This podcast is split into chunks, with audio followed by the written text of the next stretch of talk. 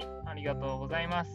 愛知県で理学療法士、スポーツトレーナーとして活動している岩瀬義明です。今日はですね、え私は最近心理学の本を読んでいまして、えー、その中でですね、えー、古典的条件付けとオペラント条件付けということがありまして、えー、その内容をですね、えお話ししたいなと思います。皆さんは今言った古典的条件付けとか、オペラント条件付けっていう言葉を聞いたことがあるでしょうか？えどんなものかというと、えー、パブロフの犬っていう話はご存知ですかね？心理学者のイワン・パブロフという方の、えー、飼っているんですね。を、えー、餌を与えるときに餌と一緒にベルの音を鳴らすようにしたんですね。それを繰り返すうちに、えー、その犬がですね、えー、餌がなくてもですね、ベルの音に反応して、えー、もうよだれが出てきてしまうっていうような、え現象が起きたわけです。これは、え犬が、えベルの音が鳴るとご飯をもらえるっていうのを、えご飯とベルを同時に、え与えていたことで、えそのように学習して、え条件反射的にですね、ベルの音を聞くだけで、えー、ご飯をイメージしてよだれが出てくるっていうような現象になったわけです。このような条件反射的に起こる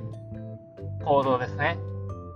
を、えー、古典的条件付けというふうに、えー、言われています。で、対してですね、オペラント条件付けというのは、この条件反射とちょっと似ているんですけども、こちらはですね、えメリットがあるように反応することですね。え分かりやすいので言うと、え小さい子供がお菓子を買ってほしくて、親におねだりした時に、親が、えこれはダメだよって言ったとしたら、子供はよくこう、その場に寝転んで、こう、嫌だ、欲しい欲しいって泣いたり、叫んだりすると思うんですけど、でそれを見ると、親が、あ、こんなに叫ばれたり寝られたら困るってことで、お菓子を買っちゃう、みたいな感じですね。子供は、その親の反応を見て、えー、ダダをこねたら買ってもらえるというふうに学習してしまうので、なんか自分の不都合があった時は、泣いてぐずる。泣いてぐずっておねだりをするっていうような反応をするようになるということです。このような反応をオペラント条件付けというふうに、えー、言っています。でこれらはですね、えー、私たちも知らず知らずのうちに、え、条件付けされていて、例えばですね、最近私が気づいたのは、食事ですね。いつも私は朝の7時、そして12時、そしてまあ6時半ぐらいですかね、夜、夕方の6時半ぐらいに、えー、夕食をとっていたんですけども、えー、その時に、例えばですね、お昼とか、の間食ですね、おやつとかをたくさん食べたとしても、その時間になると、なんかお腹が空いてるような感覚になるんですね。ただ、最近私は自分の内臓の感覚ですね、お腹が空いたとか、そういう感覚をすごく大事にするようになって、えー、気づいたんですけども、えー、たくさん間食をした時っていうのは、やっぱり夕方の6時ぐらいになった時に、お腹空いてないんですよね。お腹空いたっていう感覚はないのに、なぜか頭では、あ、今食べなきゃとか、この時間になったらご飯を食べなきゃみたいな思考がぐるぐるぐるぐる回ってくるんですね。これはもう条件反射的にその時間に食事をとるっていう風に頭が認識しているから出てくる反応であって食べる時間を一定の時間に決めていなかったらこの感覚っていうのは出てこないと思うんですね。とか1日3食が当たり前っていうような、えー、まあ親からの刷り込みとかメディアからの刷り込みなのかちょっとわからないですけどそういうことがこう概念文化として言われている日本にいると、1日3食食べないとなぜか落ち着かない気持ちになってしまうっていうような背景があります。なので、えこれは古典的条件付けになると思いますね。特にメリットがあるわけではないので、私自身に。このように、えー、私たちは外部の情報ですね、え近くの人かもしれないですし、もしくはテレビを通してのメディアの情報かもしれないですけど、そういうものが頭の中にどんどんどんどん刷り込まれて、気づいたらですね、え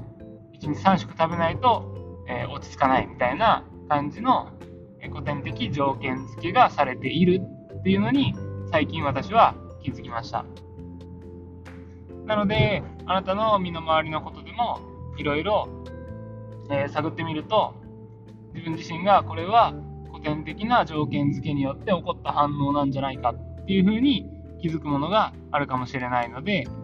ぜひちょっとそういうのを探してみてほしいなと思います。そして、えー、オペラント条件付けの方は、えー、メリットですね。例えばさっきの、えー、赤ちゃんがぐずるっていう行為はされたら嫌なので、もしそこが分かれば、えー、赤ちゃんが泣いてぐずった時ですね、に、もうあえて、え、その時は泣かしておくとか、買わないとか、っていう風にして、えー、子供に泣いても買ってくれないっていうものを学習させるわけですね。メリットがなければ、その行動をしなくなるので、そういう風にしていけば、そこは解決する問題かなと思います。逆にですね、こういうメリットを生かしてですね、えー、例えば寝つきが悪い人っていうのは、寝る前に深呼吸をするとか、ー、ゆっくりストレッチをするとかっていう風に、えー、ルーティンと言われるものですね。っていうものを作ると、寝つきが良くなったりとか、っていう風に、えー、うまく条件付けしていくこともできます。とか、えー、例えば試合にすごく緊張する時でも、呼吸を整えたりとか、うん、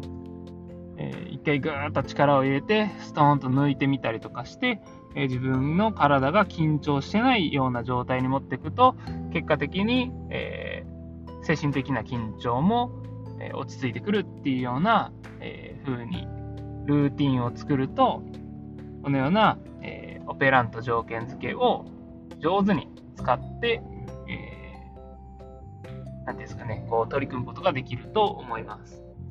私もですね、えー、クライアントに施術をするときとかですね、っていうのは、えー、自分の軸を通すように意識をしたり、深呼吸をしたり、あとは自然とシンクロするじゃないですけど、自分の体を限りなく、えー、どこも違和感のないような状態に持っていくように、ルーティンを行っています。そうすることで、えー、クライアントを見たときにですね、えー、入ってくる情報が、えー、少なからずなんか増えてる感じがするので、私は施術をする前にそういうのをルーティンとして入れています。これもオペラント条件付けの一つだと思うので、え皆さんが行っている行動ですね、が何かこういうオペラント条件付けとか、えー、古典的条件付けを活かしたものがあったら、これってそうなんだっていう発見をしてみると面白いかもしれないですね。